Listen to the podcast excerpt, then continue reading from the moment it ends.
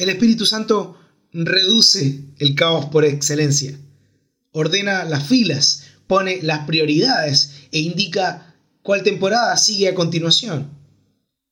El ayudador de todos, Él es el amigo de todos. Está ahí también para poner el equilibrio. El Espíritu Santo está ahí para poner la sensatez y puede también guiarnos hacia la siguiente jugada. Nuestros anfitriones, David Muñoz y Pablo Adasme, pastores de CGD, se unen para hacer Urbano, un podcast con reflexiones cristianas para nutrir y desafiar el espíritu de personas que viven en el ritmo diario de la ciudad.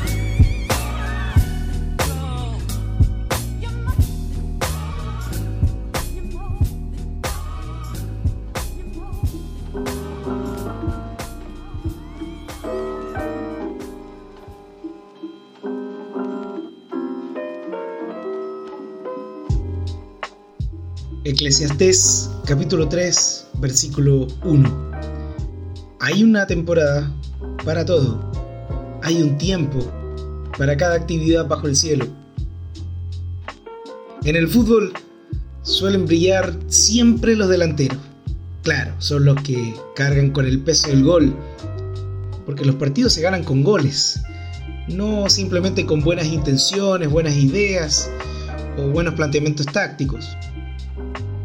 A veces, y en partidos complicados, brillan los defensas. Pueden transformarse en un verdadero candado, un verdadero cerrojo que impide que la pelota rompa la malla. Y en los peores partidos, o tal vez en los más infartantes, suelen brillar los porteros, los guardametas. Salvadores o criminales, no hay términos medios para evaluar el desplante de los arqueros en este tipo de partidos. Pero hay jugadores que pueden ser claves en el planteamiento de todo equipo. No son ni delanteros, no son defensas, tampoco son arqueros. Esta clase de jugadores son los que arman, son los que ponen la pausa, son los que ponen, como se dice, la pelota contra el piso, son los que evitan que el balón esté sobre muchas cabezas caóticamente son los que paran, miran y son los que entregan. Ellos identifican cuál es el jugador que está mejor posicionado para continuar la jugada y habilitan. Nuestro querido David Pizarro, apodado el PEC, destacó mucho por esta labor. David Pizarro era de los que ponía el orden cuando los partidos estaban en una pichanga caótica, venía Peck, ponía la cordura, ponía la sensatez, dirían los relatores más poéticos. en medio del caos, tú y yo necesitamos identificar cuál es la temporada que viene, cuál es el siguiente paso, la siguiente jugada, qué es lo que viene para nosotros en este momento responder a la pregunta, ¿y ahora? ¿Y ahora qué viene? El autor de Eclesiastés nos dice que hay temporadas para todo, no solo para las series de Netflix, también tu vida, también mi vida tienen temporadas. A veces estamos en un tiempo en que tiene que brillar nuestra paciencia.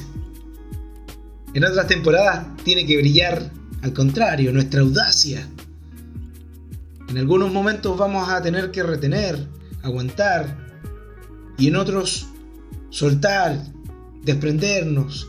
Y si me permite otra ilustración, dar vuelta a la página e inaugurar otro capítulo. El Espíritu Santo reduce el caos por excelencia, ordena las filas, pone las prioridades e indica cuál temporada sigue a continuación el ayudador de todos. Él es el amigo de todos. Está ahí también para poner el equilibrio. El Espíritu Santo está ahí para poner la sensatez y puede también guiarnos hacia la siguiente jugada. ¿Qué temporada debemos inaugurar como iglesia en Cristo? ¿Cuál es el siguiente paso que tenemos que dar como familia? O de manera personal, ¿cuál es la etapa que viene para tu corazón y el mío?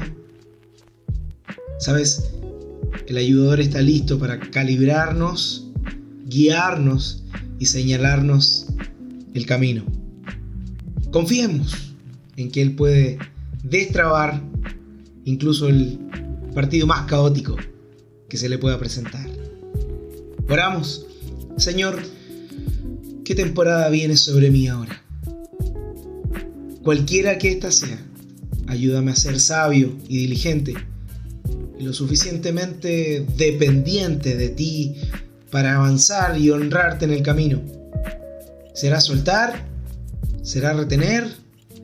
¿Será tener paciencia? ¿O será ser audaz y abrirme paso? La respuesta, seguro, la tienes tú. Y en ti decidimos confiar. Amén.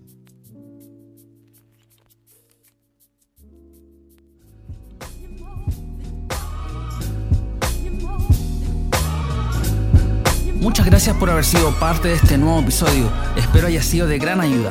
Te recuerdo que cada semana estaremos subiendo nuevos episodios. Búscanos en YouTube o Spotify como CGD Podcast o también nos puedes seguir en redes sociales como Centro Gracia de Dios. Te deseo un excelente día.